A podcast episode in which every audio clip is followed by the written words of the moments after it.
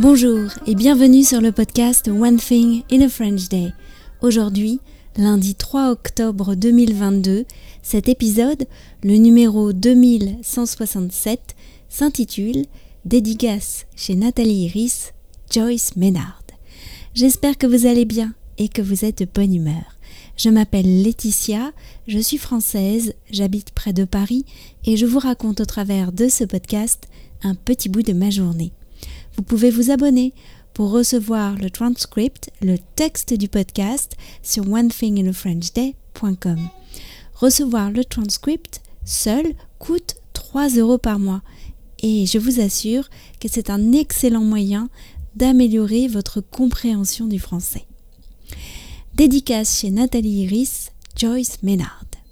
C'était jeudi soir de la semaine dernière. Nathalie Iris avait annoncé la venue de Joyce Maynard, l'écrivaine américaine, à la librairie Mots en Marge pour une dédicace de son dernier livre Où vivaient les gens heureux. J'arrivais d'un autre rendez-vous dans Bois-Colombes et sur le chemin, j'ai croisé Nicolas, un des jeunes du kung-fu. Il promenait son chien, Charlie, un joyeux retriever. Je vais à la librairie de la Garenne, il y a une auteure américaine qui vient faire une dédicace. Ah oui, je connais cette librairie, elle est sympa. Quand je suis arrivée, Joyce Maynard était en train de s'installer. Il y avait déjà pas mal de dames qui étaient là pour la dédicace. J'ai salué Colline, qui travaille avec Nathalie, et j'ai retiré une commande que j'avais passée la semaine précédente. Vers 19h15, Nathalie a pris la parole et a présenté Joyce Maynard.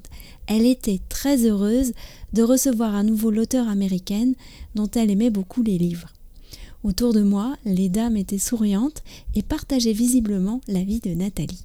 J'étais curieuse, je me demandais si Joyce Maynard parlait français. Alors la réponse est oui, un français très sympathique et enthousiaste. Joyce Maynard nous a dit qu'elle adorait discuter avec ses lectrices françaises. En fait, c'est elle qui avait des questions à nous poser. Elle envisageait pour la première fois d'écrire une suite à son dernier roman, celui qu'elle était venue nous présenter.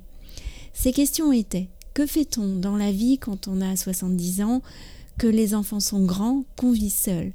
Rencontrer l'amour une nouvelle fois? Oui, mais il n'y a pas que ça. À 70 ans, nous a dit Joyce Maynard, on a une assurance unique. Et Joyce Maynard nous a raconté comment elle s'était échappée grâce à ses baskets d'un contrôle dans le métro parisien. C'était très drôle.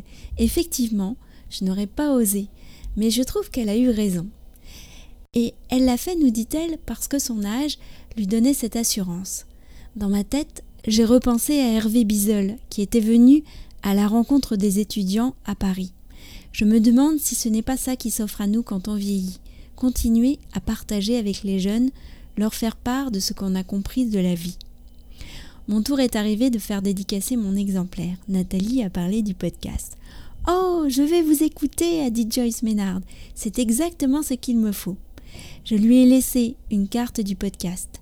Si vous m'entendez, Madame Ménard, un grand merci d'être venue à la Garenne nous faire part de votre vision courageuse de la vie. One thing in a French day, c'est fini pour aujourd'hui. Je vous retrouve avec grand plaisir mercredi. En attendant, si vous avez envie de m'envoyer un message, n'hésitez pas, voici mon adresse email frenchday.gmail.com. Et aussi, si vous avez envie de faire savoir ce que vous pensez du podcast.